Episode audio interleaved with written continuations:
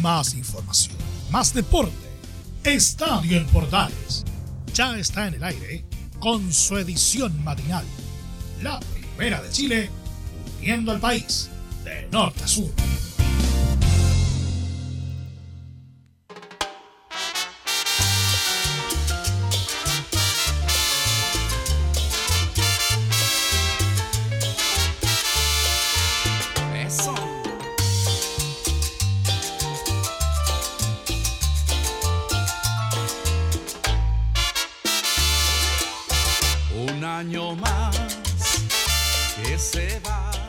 Un año más que se va, sí, un año más que se va. Bienvenidos sean todos a esta última edición del año de este estadio en Portales Matinal. Hemos estado... ¿Cuándo volvimos? Ya se me olvidó, ya cuando volvimos a, este programa ya estaremos averiguando ese dato porque la verdad no lo tengo a mano ahora. Pero ya estamos de vuelta. ¿ah? Y ya estamos terminando el año. Y obviamente vamos a seguir el año 2021, así que no se preocupe, pero estamos terminando este año. Tranquilate, tranquilate John Wayne. ¿ah? Ahí, tranquilo, tranquilo, tranquilo. Ahí esperando que termine este 2020, un 2020, digamos las cosas como son, bastante atípico, con muy poco fútbol, producto de la pandemia, pero con harto ánimo. Nosotros comenzamos por ahí por agosto, retomamos el fútbol después de haberlo parado en marzo. Ahí comenzamos con la Bundesliga, no sé si se acuerdan, esos partidos los domingos a las 9 de la mañana. Acostumbrándose a lo que iba a venir después, porque por ejemplo Antofagasta, ¿cierto? Juan Pedro Hidalgo eh, juega casi todos sus partidos a las 10 y media de la mañana. Comenzamos a las 10 y. Juan Pedro Hidalgo, ¿cómo estás? Buenos días. ¿Qué tal? Un abrazo tremendo para ti y a todos nuestros amigos que nos acompañan en esta mañana, muy temprano junto a ustedes. Claramente, Deportes Antofagasta es el equipo que juega a las 10 y media. Comenzamos en el mes de junio, más o menos reiniciamos nuevamente toda la parafernalia deportiva para lo que es eh, esta edición mañanera, la edición matinal, amigo mío. Exactamente, programa que hacíamos con cualquier relleno, ¿ah? digamos las cosas como son. Hablábamos de lo que, fuera. con todo lo que haya en la mañana. Con todo lo que hubiera en la mañana. Hasta de los COVID positivos hablábamos, imagínense, pero bueno. ¿Ah? Estamos en vivo e indirecto, por si acaso. Seguimos con los saludos. Don Laurencio Valderrama, ¿cómo estás? Buen día. Hola, ¿qué tal? Muy buenos días para ti, eh, Anselmo, Juan Pedro, Emilio y por supuesto muy buenos días para todos quienes escuchan Estadio Portales edición matinal. Simplemente un placer haber estado con ustedes en este año 2020 tan convulsionado. Y por cierto, ojo, nuestra segunda patita la comenzamos en agosto. Eh, recordemos que hubo dos partes de este año, el 2020, con Estadio Portales matinal. Y la segunda patita la comenzamos el 1 de agosto. Así que obviamente muy contento de retomar este camino con ustedes y, para repasar lo, mejor del deporte en un año 2020 que pese a todo, alguna alegría tuvimos por ahí en, el deporte chileno e internacional. El gusto es mío, no me lo quite, por favor. Muchas gracias. Adelante, pasa usted. Ah, amable, muchas gracias. Don Emilio Freisas, buenos días. Buenos días, Chemo, JP, Laurencio y a todos nuestros amigos de Estadio en Portales AM. Les voy a rebatir a todos la fecha exacta de inicio, o por lo menos el registro que tenemos acá en el archivo. Oye, tan temprano estoy acordándose de las fechas, por favor. Es el 11 de junio jueves 11 de junio por lo menos el, el primer programa que tenemos registro del regreso. Así que por ahí, por ahí va la cosa, pero claramente con más relleno que, que fútbol, claramente, en un año marcado por la pandemia, en donde claramente no solo hubo que, a ver, no solo hubo que reinventar el fútbol, sino que también los medios también tuvimos que reinventar nuestras propias transmisiones para mantenernos vigentes. Ese fue el punto. Exacto. Yo reinventar el deporte en general, ojo también. Yo voy a ser más exacto. Yo he hecho 36 AM este año 2020, porque los tengo contabilizados. Ay, ella, ella, 36 días del año levantándose temprano, por favor. Grande Puma. Es que me cuesta, me cuesta. Hoy con buena música comenzamos, me parece buena comenzar con buen power, moviendo la mañana. El último día de este año 2020, hoy 31, para dar inicio a lo que va a ser este, eh, este 20 que termina, este 21 que comienza. está bien, buena música, pero obvio, corresponde. Último día. Nadie se enoja. Muy bien. Sí, pues ahí estamos haciendo algunas cosas. Estamos en vivo en directo cuando son las 6 de la tarde con 26 minutos. No, mentira. 7 de la mañana, 36 minutos, ya estamos acá. ¿ah? Sí, pues no hiciste levantar temprano, pero esperemos que valga la pena. Sí, siempre vale la pena. ¿Cómo estuvo, Hablar de deporte siempre vale la pena. El ¿Cómo tuvo ayer el Agape? No, estuvo eh, bien, bien, bien bueno, bien conversado y, y, y por supuesto contando, contando viejas anécdotas. Es muy importante siempre estar, eh, estar conectados y, y estar bien unidos en portales digital. ¿Puedo hacer un reclamo? A ¿Se ver. puede ser el último de ese reclamo? A ver, Ojalá algún día los de regiones, usted, usted, don Emilio, don Rodrigo, que por temas laborales no está con nosotros hasta ahora, pero eh, quien habla Juan Pedro, que estamos en regiones, podamos algún día participar de esos ágapes de fin de año, po, oiga. Pero ¿no? fácil, po, usted tenía un pasaje comprado el año pasado. ah, Tal cual.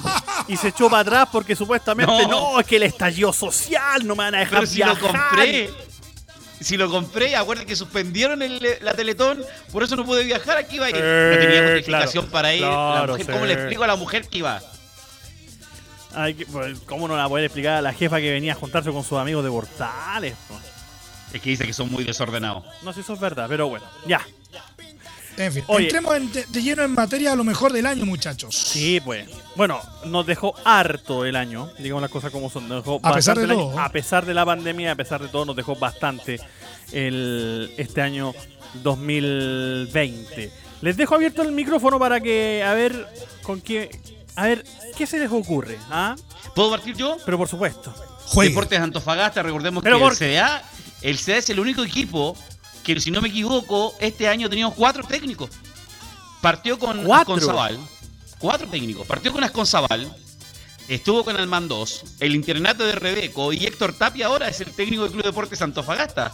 Cuatro técnicos ha tenido la, la- la banca Puma en esta temporada donde el único técnico que ha sido exitoso, Rebeco que ganó el partido.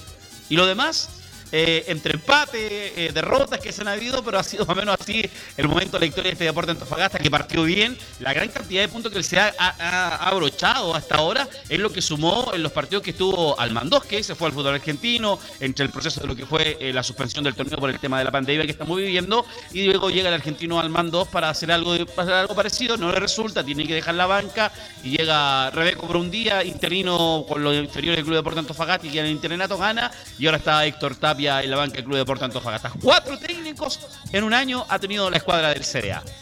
En todo caso, muchachos, eh, justamente eh, marcarles que Deportes Antofagasta está en una expectante posición en el cuarto lugar con 40 puntos en el campeonato eh, nacional, eh, pero en 26 partidos jugados. Es uno de los pocos equipos que ha jugado las 26 fechas de, este campeonato y por lo menos está en una expectante posición para clasificar a la Copa Sudamericana y por qué no seguir peleando hasta el final por una clasificación a la Copa Libertadores. Eh, eh, Ese es el sueño, eso es lo que busca, a pesar de todas las polémicas que han habido con esta semana, con lo que dijo eh, Felipe Flores respecto al partido del domingo, pero es el sueño del hincha de Deporte Antofagasta. La idea era participar en algo internacional, se consiguió con la clasificación a Copa Sudamericana. Ahora estamos más latente la opción de poder clasificar incluso una pre-sudamericana y es una opción que tiene que creerse. Deporte Antofagasta con la llegada de Héctor Tapia se puede lograr esa alternativa y así se consiga también que un equipo de región, en este caso otro se sume como Deporte Antofagasta que en su historia nunca ha tenido esa participación, pueda lograrlo quizá al término del, del torneo que ojalá termine en febrero. Sí, pues, bueno, Claro en que todo sí. caso, a ver, si nosotros miramos la tabla ahora ya, así como está terminando, siempre me gusta, me gusta siempre eh, decir esto, ¿ah? cuando estoy en- cuando me toca a mí al menos el programa, siempre me, siempre me gusta jugar Si con el esto. campeonato hubiera terminado si, hoy, el, señor. si el torneo hubiese terminado ayer, Antofagasta Ah, está en el cuarto lugar con 40 puntos a Correcto. 3 de diferencia de Curicó Unido que está quinto.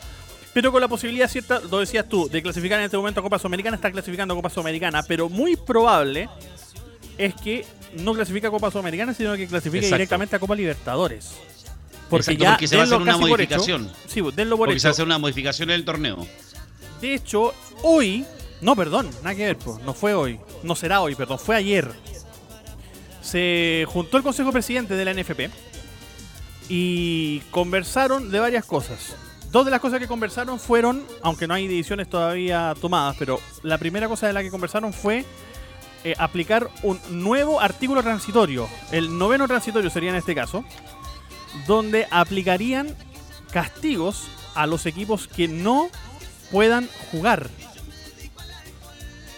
Eh, Cosa que tenía que haber hecho desde el inicio cosa del que, se tendría, cosa que se tendría que haber hecho desde el inicio, digamos las cosas como son, cosa que se tendría que haber hecho desde que volvió el torneo después eh, de, después ya decretada la pandemia, cuando volvió en, en- en agosto, final de agosto, ¿cierto fue? Final de agosto.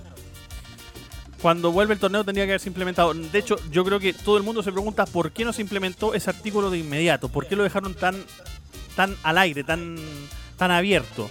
Porque y recordemos que esto se chacreó, se chacrió literalmente en el partido Colo Colo Deporte Antofagasta, porque si la NFP hubiese sido estricta como correspondía, esto hubiese, no hubiese terminado, no hubiese estado de la forma que está hoy por hoy. el equipo juega con los juveniles, con los que tenga, pero tienen que jugar sí o sí. Exactamente, fue lo que fue una de las cosas que se discutió. Esa fue la primera.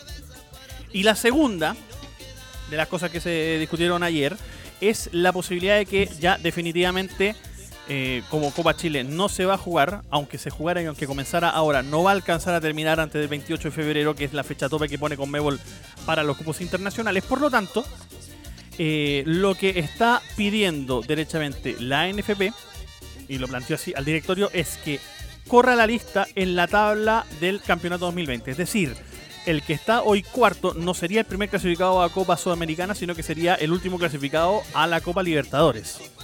Y el que hoy está octavo, que no está clasificando absolutamente a nada y que se está quedando fuera en este momento por un punto, que es Huachipato, clasificaría a la Copa Sudamericana.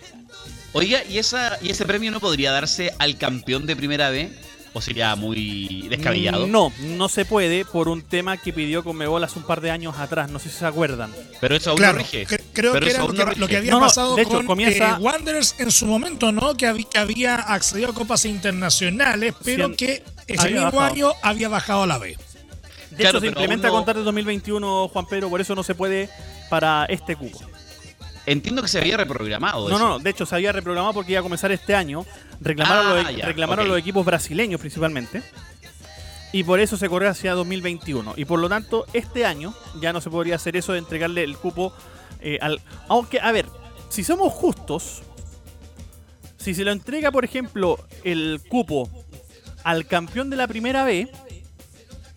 ¿Ya está en primera A? Ya va a estar en primera A no, no, no, es tan, no es tan ilógico. Pero claro, podrían reclamar los clubes de la primera A que, supuesta, que es demasiado premio.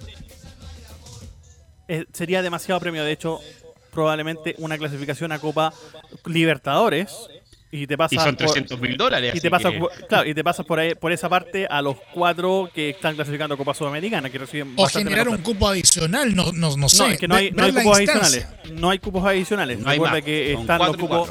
Exactamente, los cupos son entregados por Comeo, por lo tanto son cuatro y cuatro y de ahí no se tocan más. Así que ahí no hay nada que hacer. Absolutamente nada que hacer. y que recordemos, hace como dos, tres años este se, se amplió ese cupo. Oye, la, gran pregunta de este año que se está yendo, ¿qué pasó con Colo Colo que está realmente irreconocible? Yo creo que cuando se reinició el torneo, nadie, nadie se hubiera imaginado ver al cacique como corista de la tabla.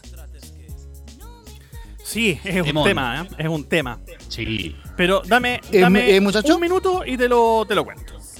Sí, eh, eh, justamente lo, que les quería plantear un poco, eh, y, muy rápidamente, digamos, resumido, bien sucinto lo, lo, que pasó en el cuadro colocolino en este año 2020, ya que se nos va, es que justamente uno pensaba a inicios de la, de la temporada, cuando un Marsala todavía cuestionado, de que Colo Colo iba a levantar el rumbo, porque ya venía cuestionado, pese a haber sido en eh, segundo lugar el año 2019 antes del receso por el estallido social, o, de la para por el estallido social. Y que partió campeón de Copa Chile. Eso, eso, eso, eso, quería eh, decir, que Colo Colo, eh, o Mario Sala en particular, tomó un tanque de oxígeno eh, suena raro el decirlo en estos tiempos de pandemia, tomó un tanque, un, un tanque de oxígeno básicamente porque le ganó la final a la U es muy distinto ganarle la, final al H rival eterno que ganarle a, otro equipo. Y ciertamente Colo Colo ganó dos clásicos, eh, ganó semifinal en penales a la Católica y después le gana 2 a 1 en la final a la U de Chile con un gol incluido de Javier Parraya, ¿quién lo diría? Bueno, el tema es que después Colo Colo,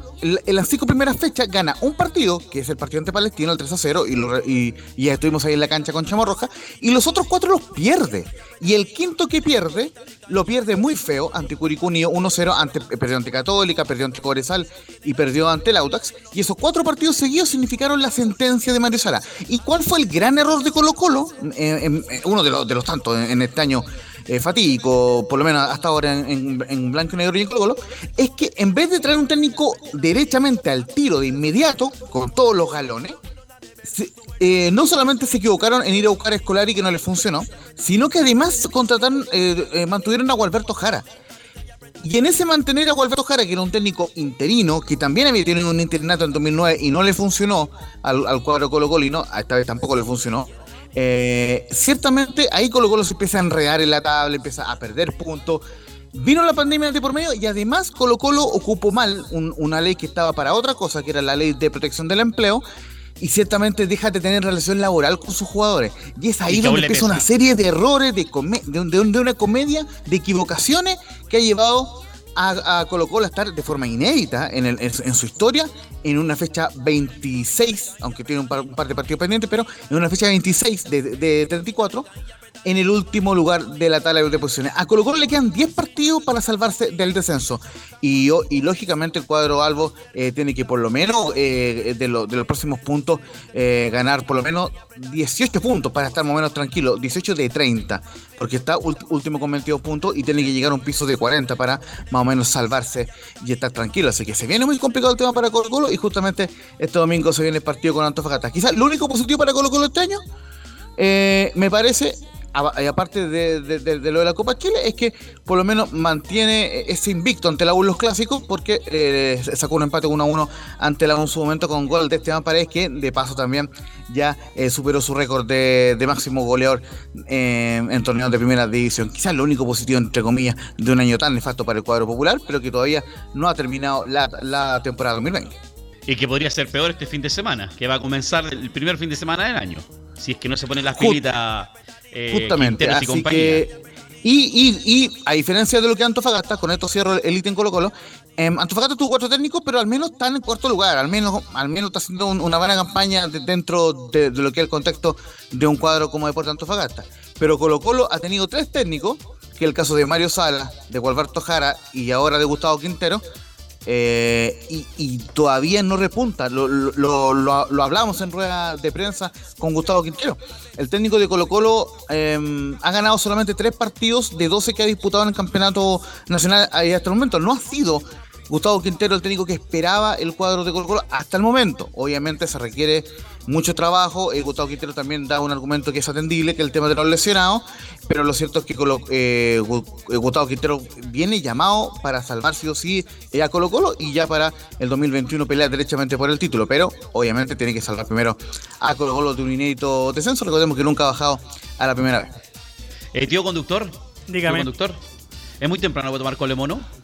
Pero, viejo, yo tengo, yo tengo mi vaso servido al lado. Pero al lado. Ah, Acá lo tengo. Salud, salud, muchachos. ¿ah? Tengo agüita yo nomás. A refrescar. Hoy recordemos que hoy también es muy temprano, el, desde muy temprano estaremos haciendo el especial, el super bailable de Año Nuevo, con el mejor locutor que tiene Radio Portales. Muy bien. Aprovechando pasar el, anuncio. Muy bien. En fin, bueno. Eh, ¿Qué te iba a decir yo? Eh, eh, muchachos, para, para, para, para, que vayamos como avanzando justamente, eh, si les parece, seguimos repasando muy brevemente la, actualidad de los clubes. Em, complicado también lo que está pasando con el otro grande, que es la Universidad de Chile. Recordemos que está de momento en un, aspectado en un una buena posición, en el sexto lugar en el campeonato nacional, pese a que también ha tenido cambio de entrenadores. Justamente tuvo a Hernán Caputo y ahora cambió hace poco a Rafael Dudamel, que perdió su primer partido hace poco. Pero el tema es que está comprometido en la tabla ponderada. Lauren, salió de un técnico arquero para entrar con otro técnico arquero. Porque los dos han sido. Eh, los, dos, los dos han sido, fueron arqueros en su momento. Y que los dos, y, y esto es lo más importante para el hincha de la U, los dos no, tenían la experiencia suficiente para tomar el fierro caliente cuando les tocó. En el caso de Hernán Caputo venía a dirigir eh, dos mundiales, pero sus 17 juveniles, no, un equipo eh, adulto. Y lo mismo Rafael Dudamel, llegando a una final de un, mundial sub-20 con Venezuela, pero que la ha vivido mal en el Atlético Mineiro. Entonces, eh, está la preocupación en los hinchas de la U, lógicamente, así que en un cuadro azul que hoy día 31 de diciembre está en el decimosexto lugar en la tabla de promedios. Eh, es decir, un par de, derrotas más y podría caer eh, perfectamente o a la zona de promoción o a la zona de descenso en la tabla de promedios. Eh, así que obviamente a la U le urge eh, seguir ganando para intentar eh, salir del fondo en la tabla ponderada. Recordemos que, el- que es la que eh, pondera los torneos del 2019 y del 2020. Oye, Laurencio, Oye, eh, y a, a quien quiera agarrar, no, ¿no es cierto?, el fierro caliente. Sí, lo que eh, estamos un poco resumiendo. el- podría pasar, de verdad, así como han especulado algunos medios, podría pasar, así como va la tabla ponderada, así como están jugando ambos equipos, se podría dar que tanto Colo Colo como la U, no lo descartemos porque no suena tan descabellado, podría darse que los dos grandes terminen bajando a la B. A ver, Yo es que- creo, yo creo que ambos podrían jugar un, un clásico de para En la salvar el- No, la- no, no, para no, salvar no, la- no, para no, salvar la no. categoría. Eso. Ojo con eso. sí, yo creo que Yo yo, no creo sé. que iría por ahí, ¿ah? Se imagina un super clásico por el descenso. Pero Qué lindo titular. Le la- acabo de regalar, le acabo de regalar el titular a TNT Sport, perdón, digo, al CDF. Ah, claro. El super Oye, clásico oye, por oye, el Una Una- descenso. una- central. Una pausa para un quien tema- nos dio el dato. Oye, una pausa para, que, para quien nos dio el dato. El profe Don Rodrigo Jara, que no puede estar con nosotros, pues, digamos, por, eh, por motivos laborales en este momento. Un gran abrazo para uno de los grandes emblemas de- del Estadio Portales El edición creador. matinal. Un, un grande. Y, El y ese creador creador, por supuesto. Un gran saludo para Rodrigo Jara. Y ya repasaremos lo, lo que es Curicó, que, que también eh, eh, ha tenido una, una buena temporada hasta el momento. más allá Increíble que también ha tenido un par de entrenadores. Oye, quiero agregar algo respecto a lo de la U. Recordemos Dale, que también la U, para U. que se dé ese tema de que se pueda encontrar en ese partido de definición, tiene que perder por lo menos dos, tres partidos más. O sea, no es que. Sí, tal cual. Para es poder que después del llegar, partido con porque al final Cobresal, igual- JP, perdona. Sí, disculpa, después, de- algo, después para terminar la idea. Eh, Hablemos de Quiero 20, por favor. Sí, lo que pasa es que quiero agregar que lo que pasa es que la información, eh, el título es una cosa, pero la letra chica es otra. Hay que entregarle ese detalle agregado al- a nuestro auditor, que para que la U se enfrente en esa situación con Colo Colo, tiene que perder dos, tres partidos más la U para recién verse enfrentado eh, en esa opción, que eh, puede ser, puede ser. Pero para que suceda, tienen que perder dos, tres partidos más la U para, por el tema el de los números. Es que ese es el tema. La U, eh, así como está jugando, o sea, si vemos el partido con Cobresal del lunes pasado, así como está jugando, puede perfectamente perder más de dos, dos o tres partidos. Así como está jugando, perfectamente puede perder más de tres partidos. Entonces, obviamente que ya esa opción, que claro, no se veía tan lejana cuando comenzó el torneo, pero cuando comenzó a ganar la U con Caputo, como que se fue alejando esa opción, si bien siempre estuvo ahí en la parte baja de la tabla, justamente por el tema de haber terminado tan mal el año pasado, pero resulta de que ahora con la salida de Caputo, que uno, la verdad es que viéndolo desde afuera y súper fríamente, uno no es hincha de la U, al contrario, eh, uno se pregunta, ¿para qué salió Caputo? O sea, trajiste a un DT que no tenía idea del fútbol chileno, como es Dudamel, que jamás ha visto un jugador chileno jugar más allá de las ¿Chemo? selecciones venezolanas. ¿Y cómo se Chile. por lo de Coto Sierra? Claro. Entonces ahí tienes un tienes un tema bastante eh, inentendible, podemos ojito. decir así. El claro. Eh, el no, mire, eh, eh, eh, muchachos, eh, eh, justamente para ir contextualizando un poco y para ir avanzando en los temas, eh, lógicamente hemos escuchado mucho eh, los reportes de Enzo Muñoz y también eh, lo, lo que hace Leo Mora en La Voz Azul, lógicamente un gran saludo para ellos dos reconocidos hombres que, eh, que están siguiendo la actualidad de la U. Y el gran tema pasa a ser cuando Cristian Aubert as- a- asume como nuevo presidente de Azul Azul, porque eh, cuando asume Aubert ya empieza a movérsele el piso a Hernán Caputo y me parece que el gran problema de Caputo fue no ganar los clásicos, justamente eh, es una estadística que, que la, que la pero compartíamos por con los favor, chicos. ni, ni, ni San Paoli ganó los clásicos contra Colo No, no, no, no, a no, no, a pero, pero, pero eh, estoy buscando No contextualizar el. Monumental. que Hernán Caputo no ganó ningún clásico de los que jugó. Y la gota que rebasó el vaso, me parece, fue esa derrota 3-0 ante la Católica en San Carlos, porque hoy la U no mostró nada. Pero después de, de eso vinieron algunos partidos y, y entre ellos uno que recordará bien Juan Pedro, cuando Antofagasta le gana a la U en norte. Ese partido, 1-0. junto con el de la U de Conce, que también le gana con, con, con, con gol de Waterman, son los que decían el destino de U que, ojo, insisto, ve- eh, venían un respetable quinto sexto lugar, lo terminan sacando y al final llega un, un, un Rafael Dudamel que ha ganado 7 puntos de 18 posibles. Es, de- es decir, un triunfo, cuatro empates y una derrota. Está complicado el, el panorama para Dudamel, que insisto, quizás lo más, lo más grave eh, o lo más complicado en el presente de la U, y con esto cierro, es que Dudamel no termina de conocer el medio. Y eso me parece que eh, es un tema que va a complicar a la U hasta el último partido de este campeonato 2020. Yo no Porque sé qué vamos a hacer. por- ¿ah? eh, porque no quiere decir que porque su hija vivía acá en Chile, él conocía el fútbol chileno. No, por es favor, totalmente pero- diferente eso. No, pero nada. Oye, yo no sé qué vamos a hacer. Así como que. Porque son ya cuatro minutos para las 8 de la mañana. No sé si han visto el reloj. ¿Verdad? Y ya tenemos que ir cerrando, po. Oh.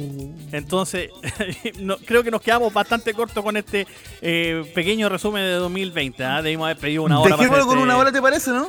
No, si ya no podemos. Vamos a, ¿Cómo le vamos a quitar media hora a Leo Mora? No podemos, po, hombre, no se puede. A Pero ver, bueno, pero haga- hagamos algo, Chemo. dejemos un Hagamos segundo algo. capítulo.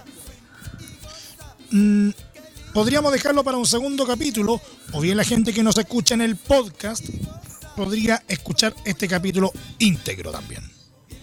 También. ¿Ah? Claro, porque por lo, por lo menos en el, en el deporte internacional, y, y esto espero que pueda quedar antes de que cerremos, eh, me parece que hay que destacar las actuaciones de, de tres nombres extraordinarios en el deporte chileno en, en esta temporada. El De, primero de- que todo, de lo rapidito. con un, sí, con un Cristian Garín que ganó dos, dos nuevos torneos eh, a- eh, ATP antes de que, de que se produjera la pandemia y que terminó dentro de los 25 mejores del mundo. Un gran logro para Cristian Garín. Lo que hizo la tiene Endler, eh, gran arquera de, nuestro fútbol femenino que por segundo año consecutivo fue nominada a los premios de BES y terminó elegida en el equipo ideal de la FIFA. Así que en ese sentido, muy bien por la tiene Endler y por supuesto con el Juaco Niman que siguió teniendo una destacada participación en el PGA Tour y llegó hasta el sexto en uno de los, de los torneos prestigiosos eh, que se disputó en el marco del PGA Tour. Así que obviamente eh, el golf, el tenis y el fútbol femenino, por supuesto, también entregándonos alegrías en este año que ya se nos va.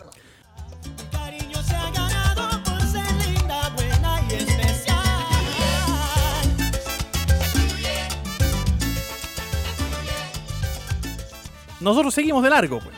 ¿Ah? Para terminar ahí el resumen del, del 2020. Oye, sí, qué manera de quedar corto de tiempo. No, no me di ni cuenta que, que ya son las 8 de la mañana hoy, eh, Chemo. Y, y resulta que tuvimos que dejar, eh, pero el, el- el programa cerrado. Y claramente en, en lo que es el tema del fútbol, eh, el campeonato que está sacando hasta el momento Universidad Católica ha sido noticia. Eh, la llamada San Pedrineta, ¿no es cierto? Como se ha bautizado eh, el elenco encabezado por eh, Fernando Sampedri, ¿no es cierto? Jugadores de la talla de Diego Buenanote, el que, que han brillado por ellos solo y que prácticamente han Julia mantenido Wed, sí, pues. Uh, han Puche, mantenido el Chapa un- fue en salida. una, una maquinaria que realmente eh, es digno de admiración, Chemo, y que perfectamente, incluso el modelo podría imitarse perfectamente en otros eh, equipos eh, de la división de honor del fútbol chileno. Exactamente, digamos las cosas como son, muy probablemente va a ser de esa forma. Eh, pero bueno, a ver, y, de hecho si uno lo ve ahora fríamente mirando la tabla, eh, Católica se ha ido cayendo de a poquitito en estas últimas fechas, dos empates seguidos frente a Colo Colo y a la U. Eh, el empate frente Y un tercer a- empate seguido ante el Audax. frente al Audas italianos. De, hecho, de, de eso me estaba acordando. Partidos que le ha costado muchísimo cerrar la eliminación en Copa Sudamericana dolorosa porque fue en el último minuto. Partido que transmitimos, que de hecho estuvimos en San Carlos de Apoquindo eh, en ese partido frente a Vélez, ese fatídico 4-2 en el último minuto del partido. Pero así y todo, Católica sigue puntera. O sea, ha sido tan fuerte eh, eh, el pisar de Católica durante este año 2020 que muy probablemente, y si siguen las cosas tal cual, va a ser campeón. Va a ser campeón del fútbol chileno otra vez. O sea, imagínense, así de fuerte va el, el torneo nacional. Yo creo que la Universidad Católica está buscando su primer tricampeonato en la historia y, y es un mérito, por supuesto, el trabajo de José María Burjuasí, que lleva que casi una década como el gerente deportivo en Cruzados, así que muy bien por el Tati, que en su momento fue muy cuestionado, particularmente antes del, del tricampeonato que gana Mario Sala. Hasta ahí los lo hinchas cruzados lo, lo, cuestionaban mucho, de hecho eh, perdió en su momento una final con la U, también perdió una final con O'Higgins, eh, un campeonato con la Unión Española también, entonces eh, eh, tuvo varios fracasos en su momento la Católica, pero finalmente Mario Sala ganó un par de un bicampeonato, luego vinieron esos tres campeonatos, esos dos campeonatos seguidos, primero con Beñat San José y luego con, con Gustavo Quinteros, hoy entrenador de Colo Colo, y también la Católica de, de- poquito se ha ido acostumbrando a ganar, que es que algo que no, que no tenía eh, tan eh, tanto en su ADN, por lo menos eh, sigue siendo el tercer equipo con más títulos en, en el fútbol chileno, así que en, primera división. Pero el punto en cuestión Y- en Católica es el tema internacional, que al final Justamente sigue quedando con la deuda iba. tremenda. La escuadra de Holland se trajo a Holland para poder avanzar en Copa Libertadores y al final la deuda quedó igual. Entró a Copa Libertadores casi por la eh, perdón, a Copa Sudamericana casi por la ventana y termina eliminado haciendo muy mala presentación en condición de, de local la escuadra de, de Católica. Y Sí, eso pero, también es un tema o sea, a considerar con la escuadra cruzada Hay un que deja tema esa ahí, deuda pendiente siendo el tercer grande. Deja terminar la idea. Dale. Para poder considerar, porque al fin y al cabo, ¿a qué le damos prioridad? O sea, estamos de acuerdo, estamos claros que indudablemente lo que es el tema internacional eh, es importante en el tema de Luca y también el compromiso que quiere lograr en lo que es el torneo nacional que puede arrasar Católica. Pero el mismo equipo que debe presentarse a la altura en un torneo internacional como es Copa Libertadores y Copa Sudamericana, eh, demostrar ese mismo carácter, esfuerzo, sacrificio, eh, trabajo táctico, trabajo psicológico, trabajo técnico, y es ahí donde se le critica la- el tema fuerte a Católica, siendo lo tremendo que está haciendo en estos últimos 3-4 años en el fútbol nacional y la deuda que está internacional. O sea, o sea, hay un Solo tema marcarle. que- u- Ve- ve- da- dame- antes que se me olvide la Dale. idea. Dale, dale, macho. Hay un tema, porque no sé si se acuerdan, pero el año pasado, 2019, Católica le pasa exactamente lo mismo. Pasa de Copa Libertadores a Copa Sudamericana. Y uno decía, bueno, con el, plan que- con el plantel que tiene Gustavo Quinteros, en ese momento que era DT del cuadro de Católica, perfectamente puede avanzar un par de rondas. Católica se va de primeras de cambio de Copa Sudamericana, así como salió de la Copa Libertadores, que hizo un asqueroso eh, fase de grupos en, en Copa Libertadores. Apenas, apenas en la última fecha recién aseguró el, el pase a, a la Sudamericana. Y, lo hizo pésimo, o sea, tuvo muy poco que mostrar en Copa Libertadores. Este año, claro, en Copa Libertadores fue algo muy parecido. También llega al- a la última fecha asegurando la, la clasificación a, la Sudamericana, pero al menos en Sudamericana avanzó un par de fases. Algo es algo. Entonces, me parece que Holland en ese sentido mejoró un poquito lo entregado por Gustavo Quinteros el año pasado. Y ahí es- está el mérito. Claro, uno esperaba que Católica se metiera en semifinales. Eh, porque tenía plantel para hacerlo. El partido eh, frente a Vélez en Buenos Aires dio eh, un- una esperanza completa y absolutamente legítima.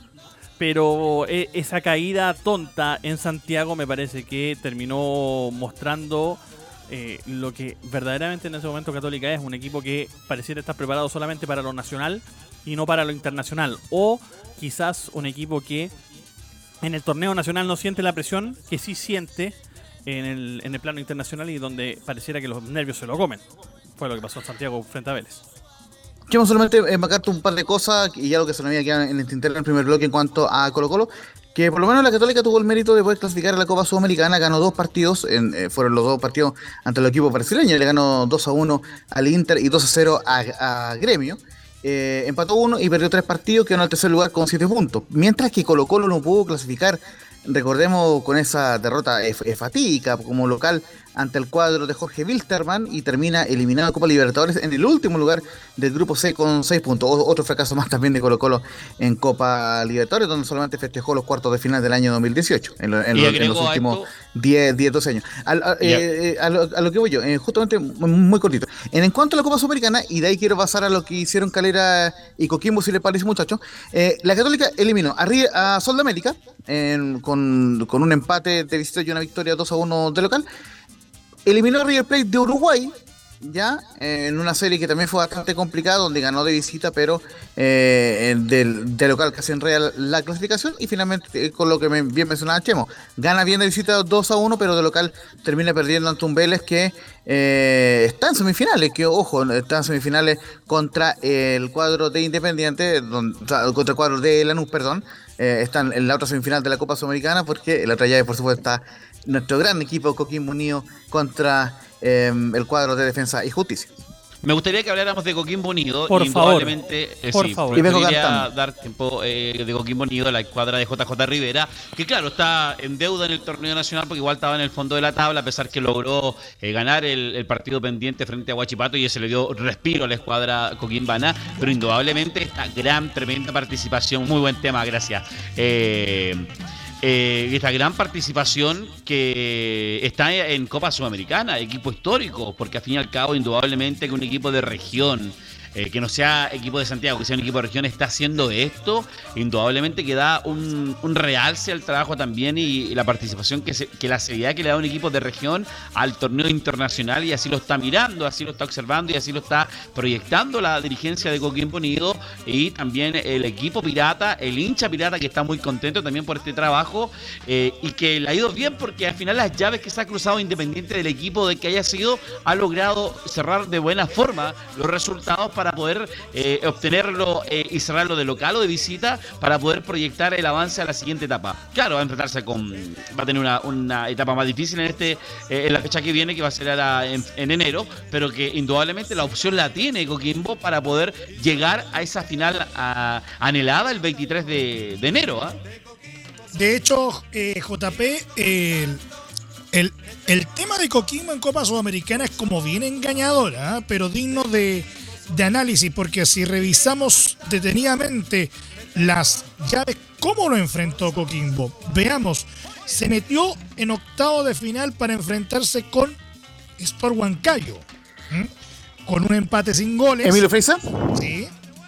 Si, si te parece, eh, vamos, eh, partamos por, por el- por el comienzo, porque recordemos que tuvo con Jimán Corengia en, en- en febrero pasado, donde razón. ganó 3, a, 3 a 0 al, al Aragua como local, 1 a 0 perdió como visita, victoria en el regular 3 a 1. Luego vino justamente la, la serie de estudiantes de Mérida, que fue la serie donde debutó el Coto Rivera, 29 de octubre y 5 de noviembre, victorias claras de 3 a 0 y de 2 a 0 ante el cuadro venezolano. Y ahí viene lo, lo que tú bien mencionabas, esa serie contra Sport Huancayo, que era un rival difícil, porque recordemos que eh, en su momento mandó al descenso a Alianza Lima, que ya venía mal el cuadro eh, peruano, pero lo manda al descenso en la última fecha. Y, Pero- y empata 0 a 0 pero- como local, Pero como ojo, visita le es- gana esa, 2 a 0. esa llave de Laurencio fue muy engañadora porque, claro, por el Sí, exactamente. Sport Huancayo venía de mandar al descenso nada menos que Alianza Lima. En- Exactamente. en- entonces, Digamos las cosas ¿cómo- como son, cualquiera podía mandar al descenso a Alianza Lima. en- en- entonces, como un cuadro como Sport Huancayo, que no sé cuánta historia tiene en el fútbol peruano, pero o, o Alianza Lima estaba jugando muy mal, o sencillamente eh, Coquimbo Unido sacó una estirpe muy superior en Copa Sudamericana, porque el empate a cero eh, en la ida eh, es radicalmente opuesto al triunfo que tuvo en el Sánchez Rumoroso por dos goles a cero y que le permitió posteriormente avanzar a la serie de cuartos de final ante Junior de Barranquilla, que sí fue un partido que rayó en lo dramático. Eh, eh, eh, muchachos, una, una cosa que, que sí le favoreció al cuadro de, de y- y esto hay que decirlo, y que bien que lo haya aprovechado el cuadro pirata, fueron dos cosas. Uno, que cuando eliminó a la Alianza Lima, en ese fin de semana eh, Coquimbo no jugó, ¿ya? Y lo otro, ¿y por qué no jugó por el plebiscito? No, no sé si que se acuerdan, muchachos. Eh, eh, y no miento, no fue el plebiscito, fue, fue por las otras elecciones, por las primarias.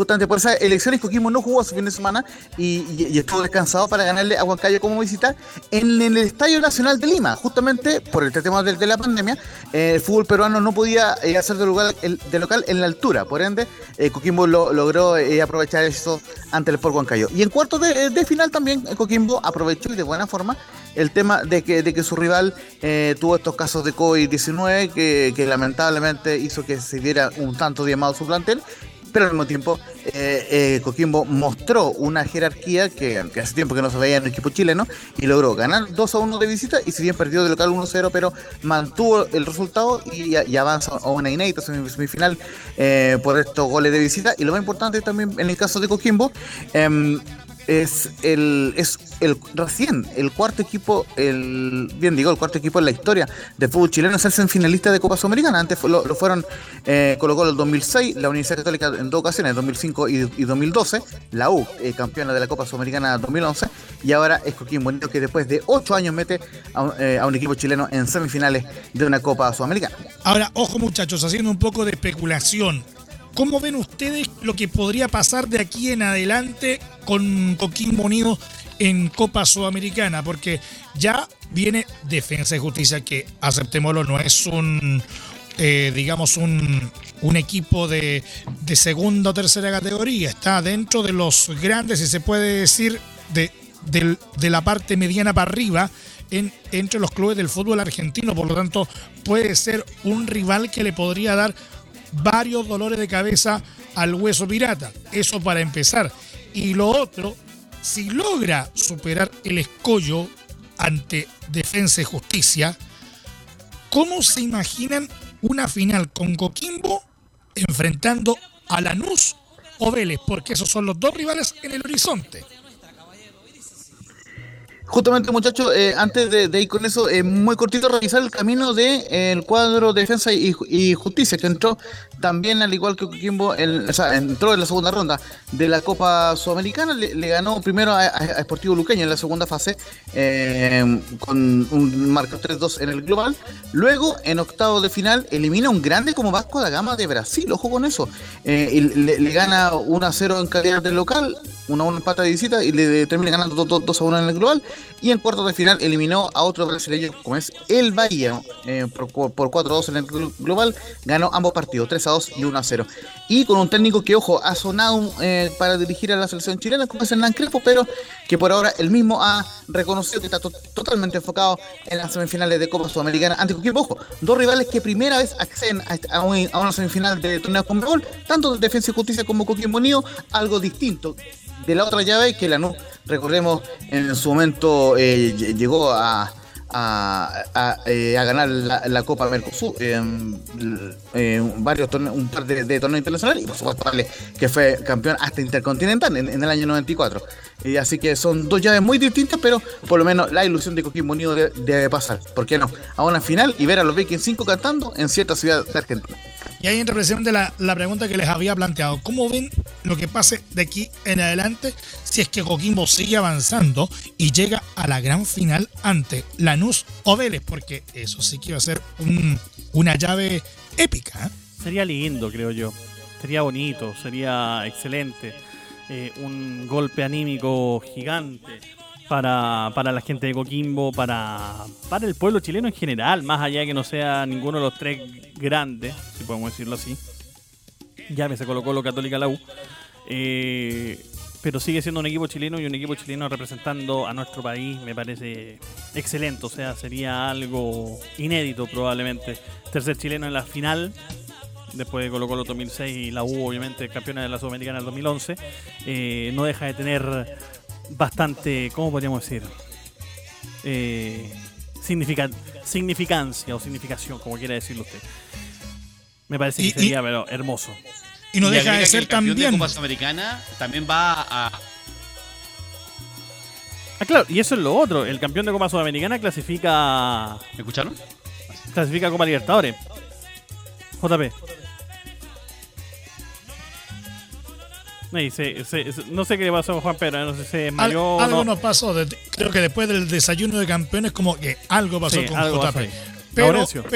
pero bueno. No, yo, yo otra cosa eh, muy cortita que no se nos olvide también destacar lo que ha hecho Unión La Calera, que por lo menos tuvo el mérito también de alcanzar los octavos de final de la Copa y ojo, en una con llave dificilísima que uno eh, eh, a, eh, a priori no, no veía la calera como favorito. Re- recordemos, el- eliminó con dos empates y un gol de visita a Fluminense en la primera ronda en febrero pasado. Luego, eh, cuando ya se retomó el fútbol en- a fines de octubre en cuanto a la Copa Sudamericana, eliminó al Deportes Tolima, que en su momento era líder en el fútbol colombiano. Al final terminó siendo campeón en América de Cali en el torneo colombiano. Pero el Tolima en ese momento era puntero y la galera lo elimina con dos empates, también con el mentado gol de visita de Andrés Vilche, ¿quién lo diría?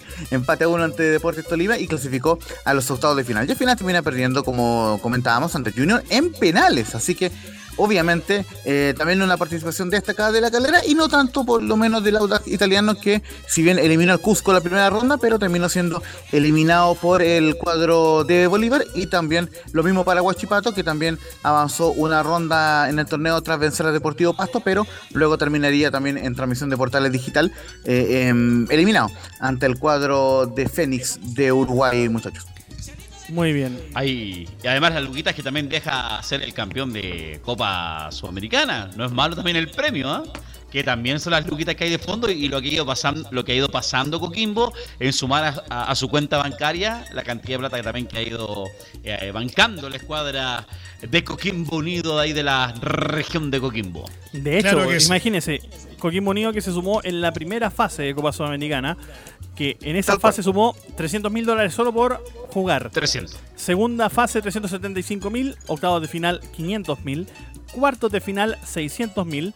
Por llegar a semifinales ya se sumó 800 mil dólares. Si llega a la final son 2 millones de dólares más. Y si por esas cosas del, del destino, de la suerte, lo que usted quiera, llega a ser campeón de la Sudamericana, suma, además de todo lo que ha sumado durante el torneo, sumaría 4 millones de dólares más. En la suma total serían por lo menos 6, 7 millones de dólares, una cosa así, si fuera. Claro, ¿No? casi 8 millones de dólares sumaría si es que llegase a la final y la ganara, además. Cosa que un equipo de que estamos hablando como Coquimbo Unido del fútbol chileno no tiene esa cantidad de recursos ni, ni en un año. No, obviamente que no. O sea, no. No lo tiene. Es lo que se llama una oportunidad única, definitivamente. Solo eh, recordar al- algunas cosas muy cortitas. Bueno, eh, la, la semifinalidad es el 7 de enero en el Estadio Francisco Sánchez Rumoroso y la vuelta el 14, jueves 14 de enero en el, en- allá en Florencio Varela, en Buenos Aires, Argentina. Eh, por supuesto, el destacar algunas figuras como Joe Ábrigo, eh, la- el argentino Lautaro Palacio, el refuerzo del cuadro argentino. Ojo con Joe Ábrigo, que eh, fue hace poco elegido como el mejor jugador de la semana en la Copa Sudamericana, en, en- en la llave de cuartos de final vuelta. Y, y estuvo también elegido entre el equipo destacado de la semana, el, el joven volante de, de cuadro de Coquimbo, Joe Abrigo. Entonces, interesante. No es el lo de único, Matías ¿ah? Cano. No es el claro, único, eh, porque eh, de hecho el no último es el que único, fue el último que fue escogido como el jugador de la semana de la última semana que se jugó de Copa Sudamericana fue Rubén Farfán. Que entró, Además, en, el, que entró en el equipo de la, de la semana, el último equipo de la semana de, de la Copa Sudamericana de Conmebol, al lado de José Pepe Sand, de Romero, eh, en el arco estaba Usain de Defensa y Justicia. De hecho, uno ve eh, el equipo de la semana y el, es el único chileno, Rubén Farfán. Hay tres de Lanús, hay tres de Vélez y tres de Defensa y Justicia. Solo un chileno, Rubén Farfán de Coquimbo Unido en ese último equipo de la semana que tiene a Usain en el arco de Defensa y Justicia. Tres en el fondo, Ortega, Frías y Paredes. Hay uno en la contención Belmonte, dos abiertos como son Álvarez y Orellano, de los dos de Vélez, uno en la creación que es Orsini y tres arriba, Romero, San de centro delantero y Rubén Farfán por derecha. Oye, Y por supuesto, lo que queda- el, el- Sí, Dale. eh, mira, un- un- una cosa que me gustaría de- de destacar también, el máximo goleador hasta ahora de la Copa Sud- Sudamericana es Brian Romero, que juega en defensa y justicia. ¿Y quién está dentro de los seis máximos goleadores? El Lautaro Palacio, justamente el argentino que les nombraba, con cuatro eh, anotaciones y debe ser por lo menos el máximo goleador en, si lo vemos en, términos de los minutos que, que ha jugado este delantero argentino en Coquimbo Unido. Eh, así que puras buenas noticias en Coquimbo en cuanto a la Copa Sudamericana. Y bueno, eh, por lo menos sus hinchas esperan que el cuadro de Coquimbo pueda refrendar eso en el torneo local y poder salvarse por lo menos. Ya tiene cuatro, lo- los próximos cuatro partidos suspendidos, además del partido ante Colo Colo, así que por lo menos se van a poder enfocar con tranquilidad en la Copa Sudamericana en esta semifinal. Y ojo, que si llega a pasar a la final, Dios quiera que sea así, se le suspende automáticamente su quinto partido ante Curicó Unido. En total, si llega a la final, tendría suspendido seis partidos del plano local el cuadro de Coquimbo. Hay que ver, esp- esperemos que, que por lo menos eh, le pueda servir este, este tema de descansar de los partidos del plano local para enfocarse en una inédita semifinal de Copa Sudamericana. Aprovechando que nos a, quedan, a- ¿no? a propósito, últimos minutos.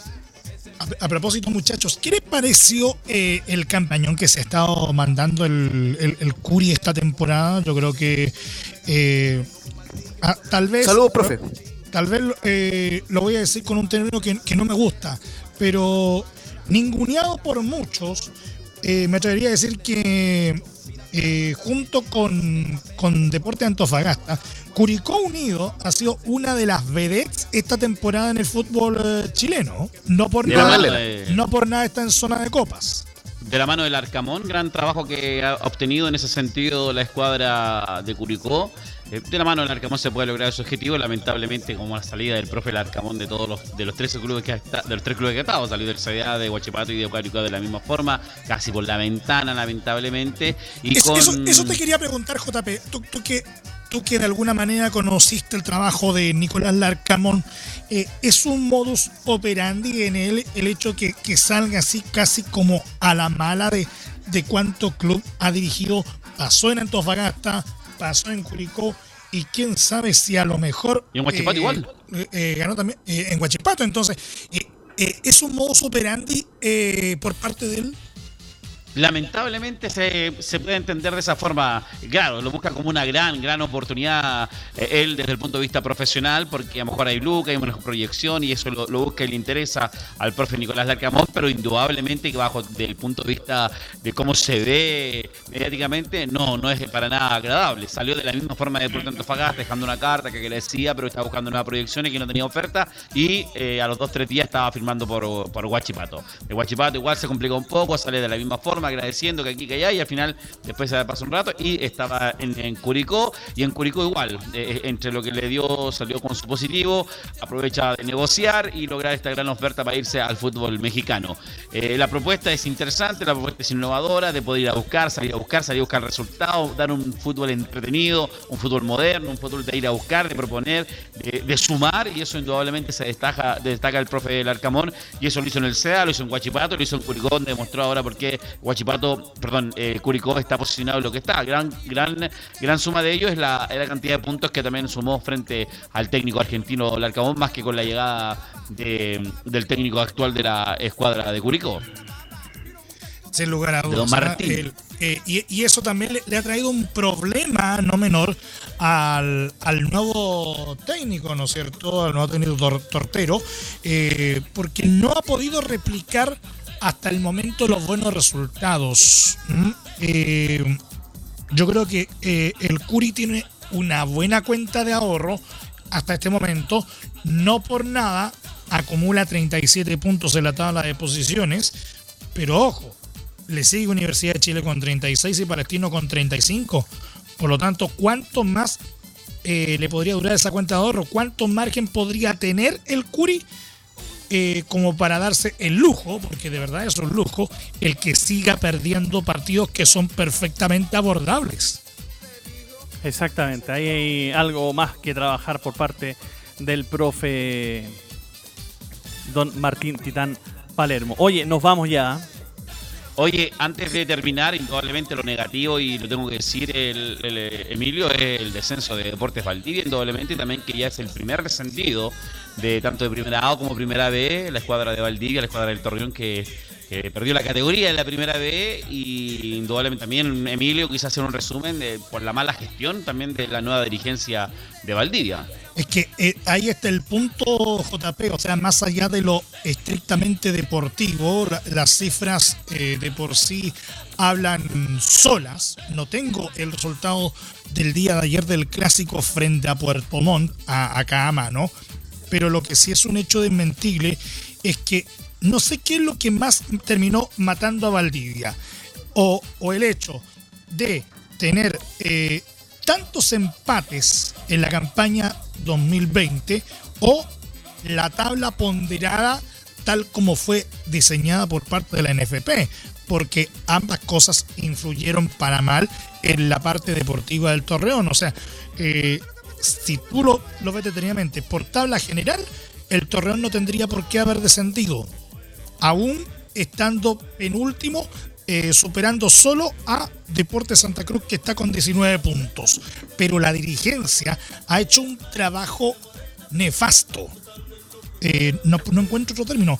Hizo un trabajo nefasto eh, desde que José Gandarillas terminó saliendo de la presidencia del club. Entonces, de ahí empezó una seguidilla de errores, eh, ¿no es cierto? Eh, se dejó partir a, Mortero, eh, estuvo, estuvo Heidi González por ahí entre medio, a quien no se le supo sacar todo el provecho, la llegada de Jürgen Press, que al menos intentó darle una personalidad al Torreón. Y eso se refleja en la campaña 2020. Pero resulta que sacan, eh, terminando la primera rueda, a Jürgen Press pues, eh, bajo el argumento que si el torneo terminaba ahí, eh, Valdivia se iba descendido y que por lo tanto necesitaban eh, un, un técnico que empezara a generar resultados. Y resulta que vemos la situación del club a cuánto, a dos, tres fechas del, del término del torneo y resulta que estamos descendidos. O sea, el cambio fue para peor, sobre todo cuando pones un técnico que este sí que no tiene idea del medio chileno. O sea, criticábamos hace un rato a, al- Dudamel. a, a- a- a Dudamel, ¿no es cierto? De que no tenía idea del medio chileno. Yo creo que si alguien. eh, Dudamel queda como guagua de pecho, como se dice popularmente, eh, al lado de Fernando Ruiz, solamente con el aval de haber trabajado en clubes del ascenso argentino, como platense. Pero, ojo, o sea, no vas a comparar el ascenso argentino con el ascenso chileno eh, eh, y más encima haces algo peor que el Arcamón. Diriges tres partidos, tienes tres derrotas y además te vas a lo ladrón, o sea, te vas, eh, presentas tu renuncia y ni siquiera das una explicación a tus dirigidos. Eso es lo grave. Ahora lo último que supimos fue que todos los directivos de, del club presentaron su renuncia, pero eh, creo que no es suficiente para lo que requiere el club en estos momentos. Creo que lo, lo que más requiere es que la directiva completa de un paso al costado. ¿Mm? Creo que eh, ese es el primer paso para sincerar al club, como lo dijimos en su momento, y eh, poder estimular al, al plantel para que la permanencia en segunda división la próxima temporada sea lo más breve posible, porque va a ser muy dura, va a ser muy difícil, y si siguen estando los mismos dirigentes de siempre, eh, la estancia se va a alargar más de la cuenta o incluso hasta podría significar el descenso a tercera, y eso sí que sería terrible. Ya, ahora sí, nos vamos chicos porque ya estamos en la hora, estamos bastante Chao, chao, hasta luego, encima. Sí, ya estamos Ha sido- terminando ya. Ha sido una versión muy extensa. eh, obviamente queda mucho fútbol por, por delante. Eh, vamos eh, por ahí, no sé, vamos a ver cómo, cómo nos las arreglamos la Y próxima. mucho deporte. La próxima y mucho temporada deporte con- por delante también. con, con el tema de, de ligas extranjeras, ¿por qué no? Tal como lo hicimos con la Bundesliga. El, Jonathan el- Tah. el- Eh, va- Con vamos Charles a ver Arangui, cómo- por supuesto. Vamos a ver cómo lo hacemos con la Fórmula 1, que también como que ahí está ahí en carpetita. Sí, harta Como cosa que hay. hay, har- hay harta cosa en, en- en proyecto en términos de, Sí. de deportes. Para ir cerrando, muchachos, porque obviamente hay que ir cerrando el boliche, sus deseos para el año deportivo 2021.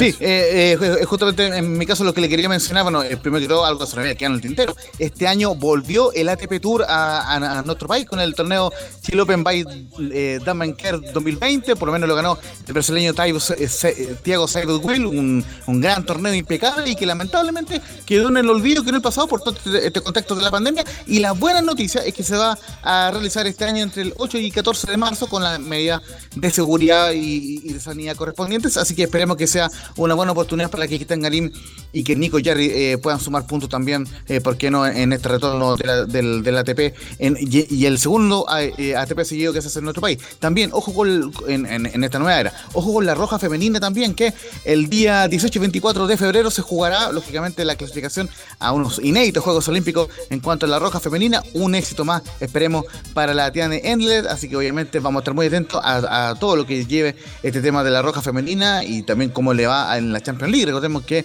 la Tiane Endler quedó en semifinales, eh, igualmente una buena participación con el PSG fe- femenino. Y por supuesto, esperemos que el Juaco Niman pueda emular lo que hizo el año pasado, do- do- donde, por ejemplo, en el prestigioso eh, torneo DCG Cup que se jugó en Las Vegas, logró el sexto lugar. Así que esperemos pueda eh, sumar un nuevo, un nuevo torneo en el PGA Tour, el Juaco Niman, entre otros tantos logros. De un año, ojo, donde se juegan los, donde se disputan los Juegos Olímpicos desde el 23 de julio, muchachos. Muy bien. Don JP.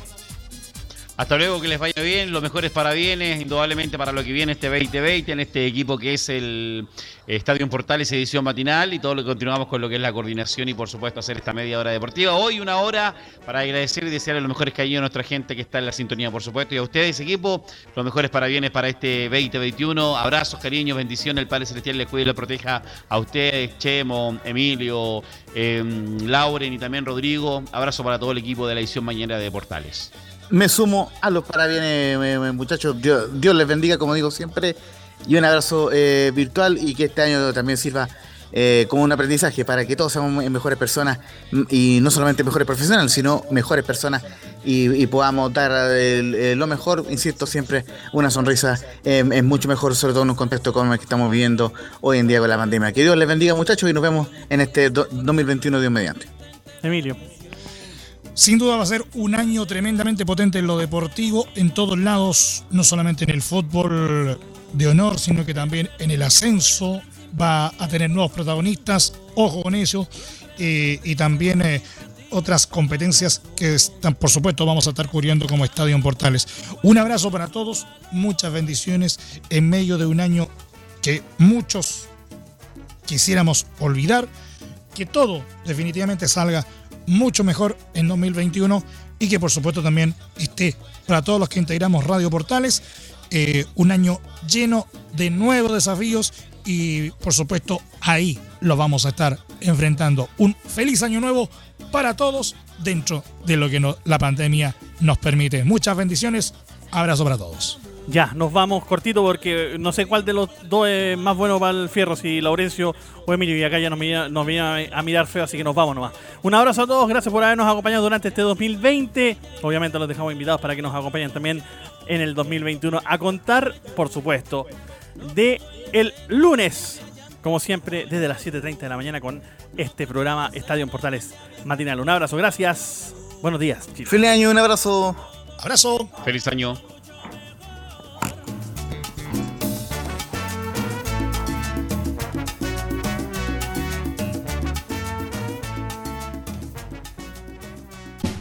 Más información, más deporte. Estadio en Portales.